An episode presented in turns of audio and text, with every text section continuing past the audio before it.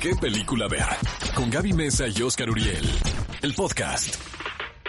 Amigos, estamos de regreso. Esto es ¿Qué película ver? Un programa de Cinépolis por Exa FM 104.9. Estamos leyendo sus mensajes en este momento, amigos. Les invitamos a que utilicen nuestras redes sociales utilizando el hashtag ¿Qué película ver? con sus respectivos acentos. Eh, les vamos a responder en este momento, Bully. Y nos encantaría saber eh, también ustedes qué película están emocionados por ver en esta temporada, porque tenemos algunas películas de las cuales vamos a hablar el día de hoy, pero ¿qué te parece si antes nos vamos a ver las noticias? Claro ¿no? que sí. No sin antes decirles, amigos, que Gaby Mesa no está en presencia física, pero en espíritu. Entonces, vamos a escuchar una entrevista que le hizo a Keanu Reeves y a Alex Winter a propósito de esta nueva cinta de Bill and Ted Salvando el Universo. Y este, bueno, ¿qué tal que Gaby muy lista siempre, no? Eh, Gaby muy lista, siempre en digital, siempre presente. quiere cobrar, ¿no? Este sábado, entonces nos mandó su entrevista que hizo con Keanu Reeves y Alex Winter. Pero como bien dices, vamos a la sección de noticias. ¿Cómo ves, mi querido Bully, que a propósito del Día de las Brujas de Halloween o el Día de Muertos, sale la noticia esta semana que la casa icónica que se emplea en el silencio de los inocentes está a la venta. Y lo mejor, amigos, que no está tan cara. Es que si tienen ahí un ahorrado, son 300 mil dólares. Que sí se puede, yo creo que sí podríamos negociarla, ¿no? Unos 250 mil dólares, 300 mil. Eh, la casa está idéntica realmente como se empleó en la película, lo cual pues es un logro y es creo que es un factor para que se pueda vender mejor. Lo único que sé, Bully, es que sí está retocada con pintura. Sí, sí está retocada con pintura. Al parecer eh, dejaron algunos detalles de la pintura original de la casa, que era un tono verduzco, por así decirlo. Pipazos. Los eh, dueños de esta casa son una pareja de viejitos ya que te dan un tour y te dicen, no, mira aquí, le pusieron unas latas para que se viera viejo. Entonces, e- es, es muy padre poder revivir y ellos mismos mencionan la anécdota de que Jodie Foster era muy linda, muy tímida, Ajá, sí. que se acercó con ellos todo el tiempo. Grabaron ocho semanas en la casa. Y son pocas las secuencias de la casa, muy importantes, como bien dices, pero realmente no son tantas, ¿eh? No, y para ocho semanas. Yo creo que se quedaron varias escenas en el cuarto de edición. Oigan amigos, y a propósito de este confinamiento y de que hemos estado guardados, uno de los fenómenos constantes en redes sociales son las reuniones del talento de importantes producciones de cine o televisión. Se han hecho todas. Y Las que de- te puedas imaginar. pero ¿sabes qué? Te tengo que confesar que he visto varias, honestamente. Bueno, la del Señor de los Anillos me Wow. alucinó, la verdad. Este, Aparte, la- todas tienen momentos muy Claro, épicos. y bueno, ahora la lectura del guion de Fast Times at Richmond Height sí me parece eh, un lo, o sea, me emocionó muchísimo. Y no por el hecho que estaba Jennifer Aniston y estaba Brad Pitt, Bueno, Shia LaBeouf, él, es- él no estaba. Estaba, pero no estaba. pero lo hizo muy bien. Ujú. Lo hizo muy, es que es actor del método, recuerda.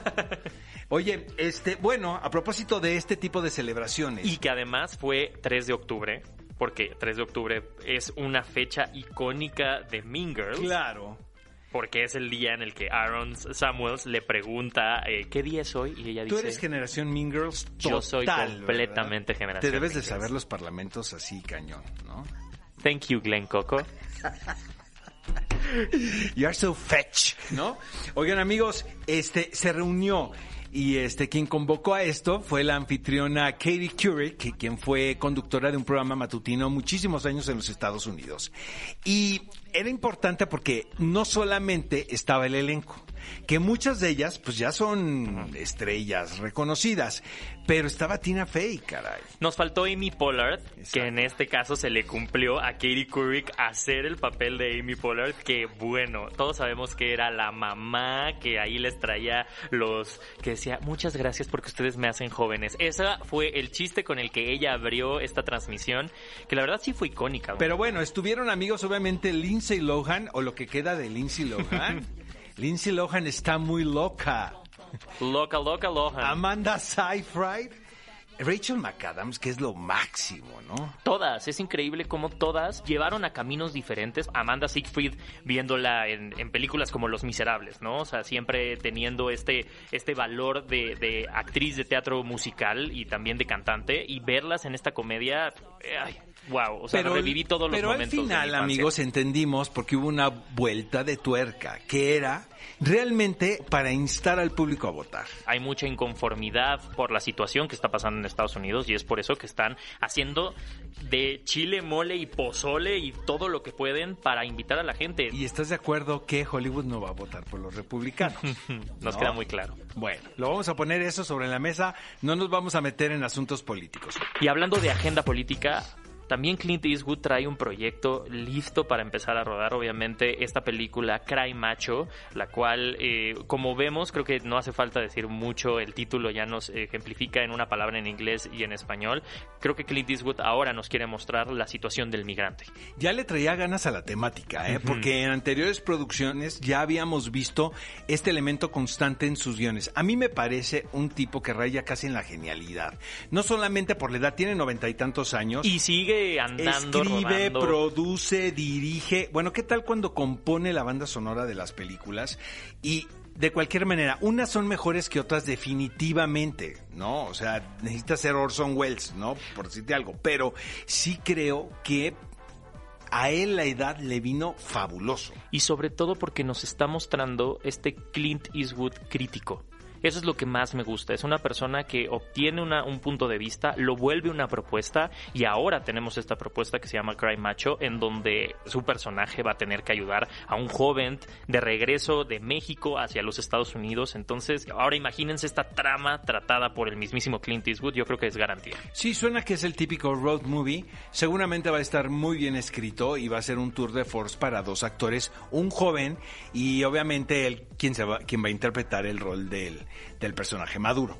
Tenemos más noticias. ¿Qué tal el anuncio, mi querido Bully, de que se va a hacer una versión en inglés de una película francesa? Por cierto, en inglés se titula My Son o Mi Hijo y la película original se hizo en el 2017. Los protagonistas son Claire Foy y James McAvoy, o sea que va a estar bien actuada, digamos. Además, James McAvoy, en específico eh, en Maison, está trayendo al director original de la película, el realizador Christian Clarion, para volver a hacer este thriller, un thriller en donde la particularidad, y es un dato que no mucha gente conoce de la versión original francesa, es que el actor igual no desconocía por completo el guion e iba descubriendo la historia junto con el protagonista. Me parece un experimento sensacional, caray. Y, también muy astuto por parte de los productores y del director. Precisamente aprovechar el desconocimiento en el actor para poder captar todos esos momentos donde puedes ver al protagonista tratando de averiguar qué está sucediendo. Obviamente tiene que ver con la desaparición del hijo de ellos. Él va a empezar la investigación yendo a visitar a su expareja, quien es interpretada por Claire Foy. Hijo, ya se me Sí, no, no, no, no. Estamos hablando de emociones fuertes. Y tenemos otra noticia también en hablando de emociones fuertes. Y es que, mira, para bien o para mal, se nos siguen moviendo películas. Y en este caso, nos tocó a dos de las que más esperábamos, que era James Bond y Dune. Los rumores se confirmaron y sí, estas ya veníamos escuchando esto, ¿no? Sí, estaba medio en el aire. Twitter, yo creo que ahí se estaba haciendo toda la conversación. Y sí, Twitter mm, tenía toda la razón porque estas películas se mueven a su fecha de estreno para el 2021. Estábamos muy emocionados porque además estábamos celebrando la película número 25 de la gente 007, No Time to Die, la cual además había generado mucha controversia al presentar a una 007 mujer, la cual no competía en este caso con con, nuestro querido James Bond, pero se veía muy interesante la dinámica y Rami Malek interpretando al villano nos van a dejar Yo hice las entrevistas, debo de confesarlo. O sea, tú ya este, estabas listo para Yo, bueno, o sea, estoy esperando a que me den cue para empezar a escribir esto. Eh, no te dicen mucha información, ¿eh? O sea, son entrevistas muy complicadas porque ellos no develan nada. Lo único que comentaron es que probablemente el personaje que caracteriza a Rami Malek sea uno de los villanos más terribles dentro de la saga de la gente 007. Parece ser quienes han visto algo de esta película y lo que dicen las redes sociales, que podría ser una de las mejores cintas dentro de la franquicia de James Bond. Eh, lo cual no me sorprende porque es la despedida de Daniel Craig. Oye, ¿qué tal que le hicieron una propuesta a Tom Hardy, no? Hace poco. Al parecer, para hacer. Pero no sabemos nada. Ah, y a quien no, nomás no se le haces a Idris Elba. O a Henry Cavill también andaban ahí. Siento que a Henry Cavill le hacen falta algunas clases de actuación nada más. Mira, a Henry Cavill le hacen falta de actuación y a Idris Elba ya se le fue el tren, entonces me voy más por Tom Hardy. Vamos con la encuesta de la semana. A ver, ¿cómo, cómo estuvieron los resultados, querido Bully? Se puso intenso. Estuvimos haciendo una encuesta desde la cuenta de ExaFM y bueno, teníamos cuál era una de las películas que más nos gustaba de Ezra Miller. Estábamos con La Liga de la Justicia, donde interpreta obviamente a Flash. Muy popular. Animales Fantásticos y donde encontrarlos. Tenemos que hablar de Kevin. Peliculón, loco. Yo voté por esa. Y la mejor de todas, la verdad. Ahora, Oscar, es que estamos hablando de generaciones. Mi generación creo que le tocó, no, pero le tocó las ventajas de ser invisible. Te pasó la mala vibra, ¿no? ¿no? ahí conocimos a Ezra Miller, una generación que apenas es increíble, es una coming to age story brillante y es la ganadora con un 38.9% de las votaciones. Kevin cuánto tuvo? Tuvo 14.7. Fíjate, no le fue mal, o sea, bueno, no, sí, le fue, es la peor que le fue. ¿Es la peor? Sí. Oigan, amigos, vamos con la encuesta de esta semana. Y a propósito de la edición número 24 del Tour de Cine Francés, les vamos a presentar cuatro títulos galos y ustedes tienen que votar cuál es su favorito. ¿No, puedo yo influir en las votaciones? Sí, por supuesto. Obvio, de se trata. Ahorita vas a decir cuál es tu favorita. Número uno. El fabuloso destino de Amélie Poulain, o Amélie como le pusieron aquí en México, protagonizada por Odrito Tú. Y luego viene Amigos Intocables, Intouchable, ¿no? Con Omar Sí.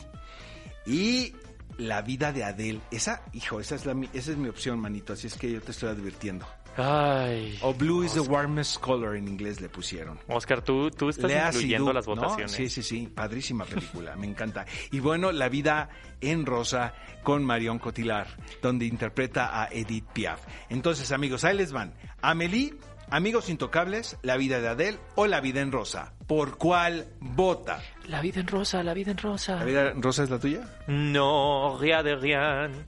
¿Qué tal aquí el que canta? Ve a Cinépolis y utiliza el hashtag qué película ver. Escúchanos en vivo todos los sábados a las 10 de la mañana en ExaFM 104.9.